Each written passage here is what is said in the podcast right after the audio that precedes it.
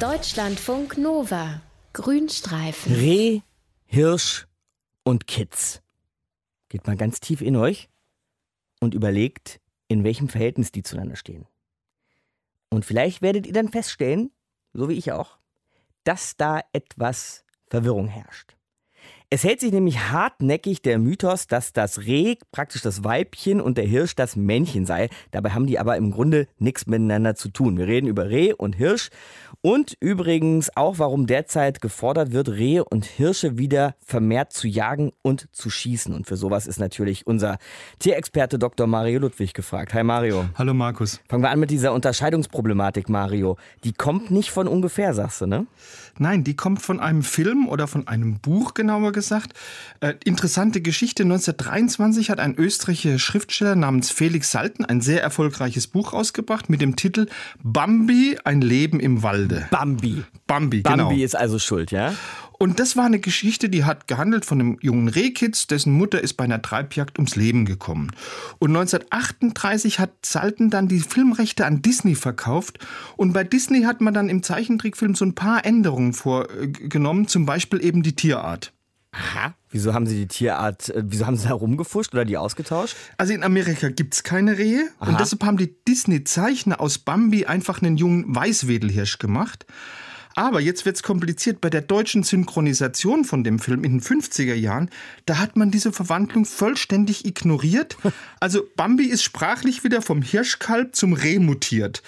Aber Bambis Vater im Film, der blieb visuell ein stolzer Hirsch mit einem ganz imposanten Geweih und auch aus Bambi selbst wurde letztendlich am Ende des Films ein stattlicher Hirsch. Und das hat alles verwirrt und hat wohl dazu geführt, dass auch heute noch viele Deutsche glauben, eben Rehe wären der Nachwuchs oder das Weibchen vom Hirsch oder eben, dass viele auch nicht Hirsche und Rehen voneinander unterscheiden können. Mein Gott, Leute, Bambi ist also daran schuld, dass wir in Sachen Bio immer Bambi immer total auf den Leim gehen. Dann doch bitte noch mal schnell die Basics, Mario. Wie kann ich denn jetzt hier in Deutschland Rehe und Hirsche unterscheiden? Also in erster Linie an der Größe und am Geweih. Also ein Hirsch ist deutlich größer, ist auch massiger und ist bis zu zehnmal schwerer als ein Reh. Und ein männlicher Hirsch hat im ausgewachsenen Zustand ein Geweih, das ist bis zu einem Meter lang und hat ganz, ganz viele Verzweigungen. Ein Rehbock dagegen, der hat nur so ein kleines Geweih, so 25 Zentimeter maximal, kaum länger als der Kopf und hat nur wenige Verzweigungen. Bei den Weibchen ist es schon ein bisschen komplizierter. Die haben ja sowohl beim Hirsch als auch beim Reh kein Geweih aber die kannst du an der Größe unterscheiden. Und es gibt aber noch ein weiteres Unterscheidungsmerkmal. Hirsche, die haben hinten am Po um den Schwanz rum so einen großen weißen Fleck. Rehe haben nur einen ganz, ganz kleinen. Die Jäger sagen zu diesem Fleck der Spiegel. Mhm. Aber du wirst meistens in, in Deutschland eher ein Reh sehen als ein Hirsch. Also Hirsche sind viel, viel seltener. Okay. Jetzt wird es aber ungemütlich für Hirsche und Rehe. Kommen wir auf diese Forderung zurück, dass aus ökologischen Gründen wohlgemerkt ja.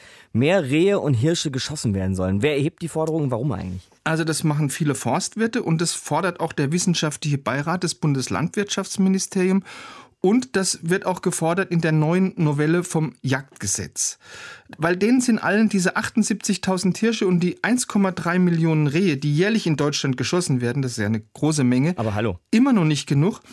Und zwar sagen sie, dass Rotwild den geplanten Umbau des deutschen Waldes massiv behindert bzw. verteuert.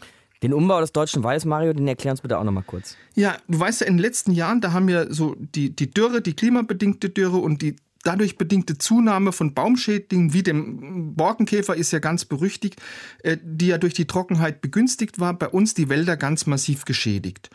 Und um das zukünftig zu vermeiden und eben auch um auf den Klimawandel adäquat zu reagieren, soll ja jetzt unser Wald, der ja leider bei uns meistens aus so ganz schädlingsanfälligen Monokulturen besteht, der soll gerodet werden und dann durch ganz viele Neuanpflanzungen zu einem sehr klimaresistenten Mischwald umgebaut werden. Das ist also jetzt gemeint mit Umbau.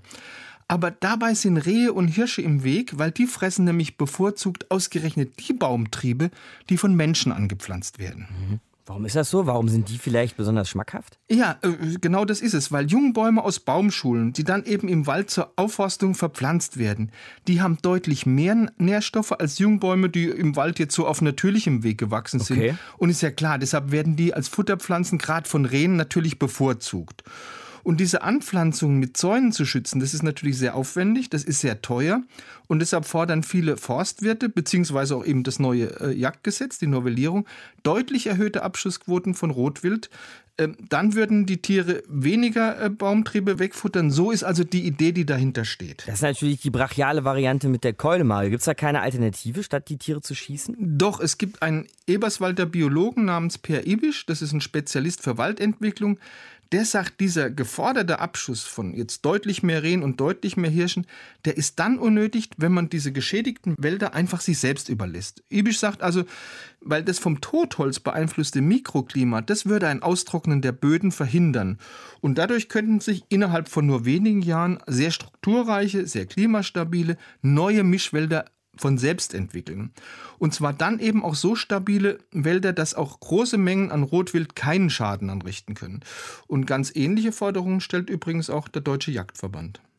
Danke dir, Mario. Mario Ludwig, unser Tierexperte hier im Grünstreifen. Wir haben mal ein paar Sachen geklärt. Zum ersten, woran könnt ihr und wie könnt ihr eigentlich Rehe von Hirschen unterscheiden? Und zweitens, warum fordern viele Experten und auch der Deutsche Forstverband, dass Rehe und Hirsche vermehrt geschossen werden, noch mehr geschossen werden als bisher? Deutschlandfunk Nova, Grünstreifen.